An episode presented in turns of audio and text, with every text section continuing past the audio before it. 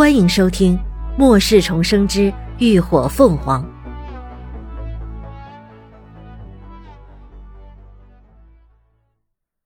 第九十一集。蚂蟥听话的将面包牛奶吃下肚后，高迪又继续躺下睡觉。他精神力还没有完全恢复，人显得疲惫熟睡。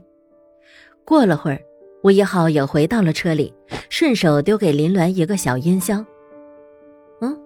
这做什么用？林鸾拿着音箱看了看，疑问道：“超声波发射器，材料有限，只能这样。”吴一浩伸手一推眼镜框，俯身在行李袋里翻了翻，找了罐花生牛奶，打开喝。林鸾挑眉：“驱蝙蝠的？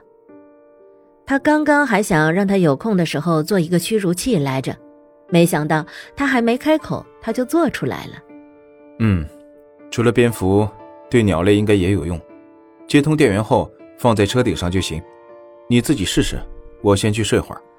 吴一浩把空罐随手丢进一旁的垃圾袋里，自己躺到后排去，拉上毯子，蒙头就睡。林鸾对他的制造能力自然是信服的，完全没有试验的必要。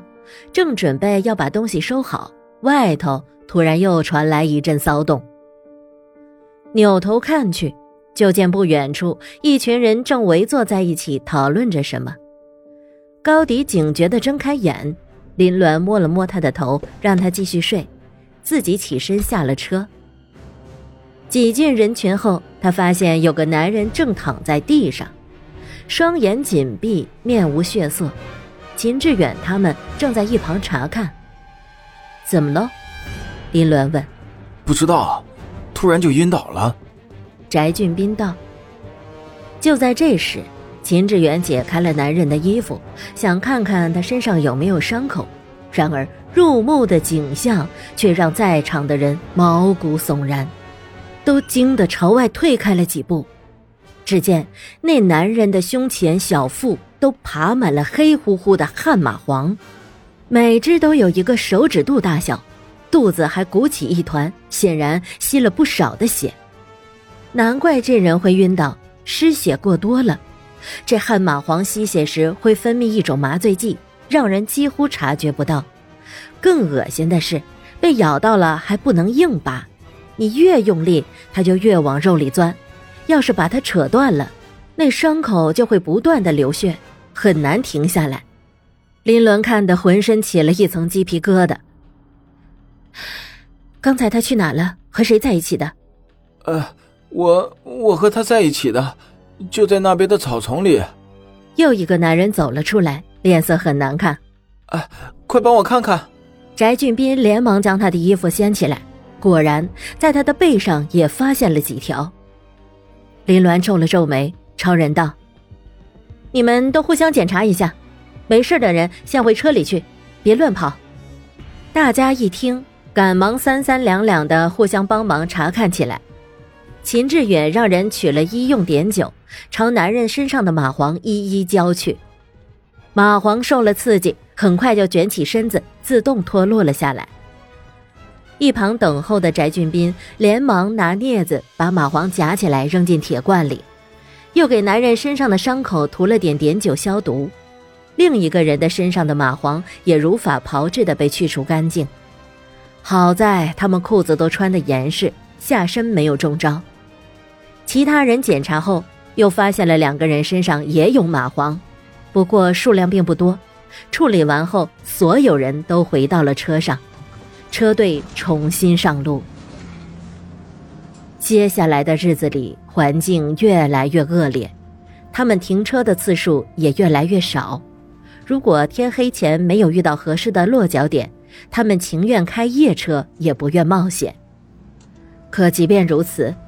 这一路，他们仍旧遭遇了不少危险，也深深让他们体会到了末世的残酷和可怕。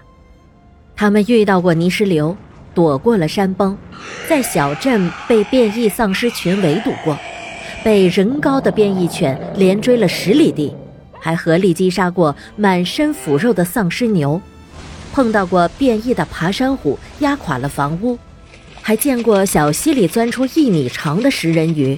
那满口的利齿能生生把人的胳膊咬断。而即便是他们加倍小心，还是从原本出发时的一百多人折损到只剩下不到八十人。长时间的担惊受怕和奔波劳累，让所有人都处在了崩溃的边缘。车队离开济市已经快要一个月了，原本起伏不断的地势逐渐开始平坦起来，距离 F 市地界已经不远。路上偶尔也会遇到一些外出任务的幸存者。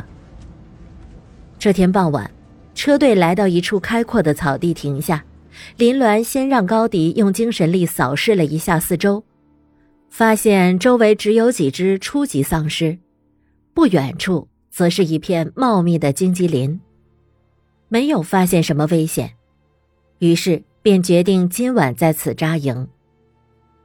大家相继下了车。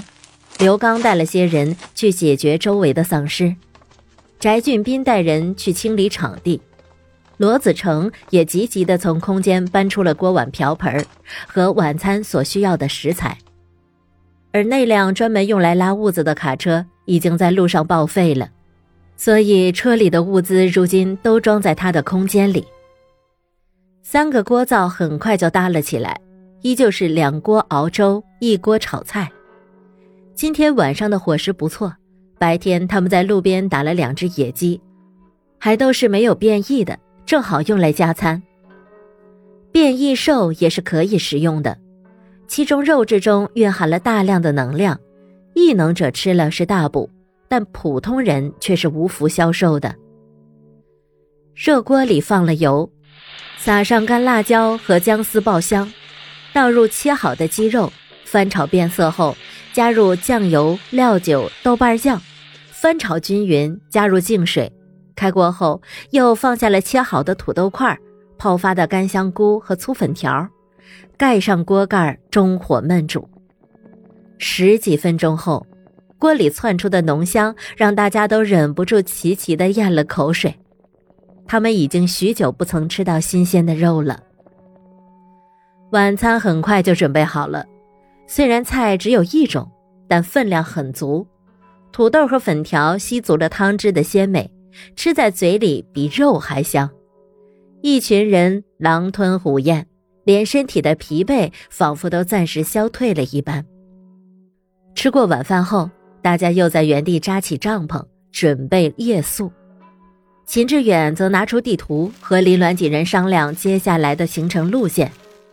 秦志远手指着地图上的一条线路道：“从这里走最近，到达基地大概只需要两到三天的时间。”感谢您的收听，下集更精彩。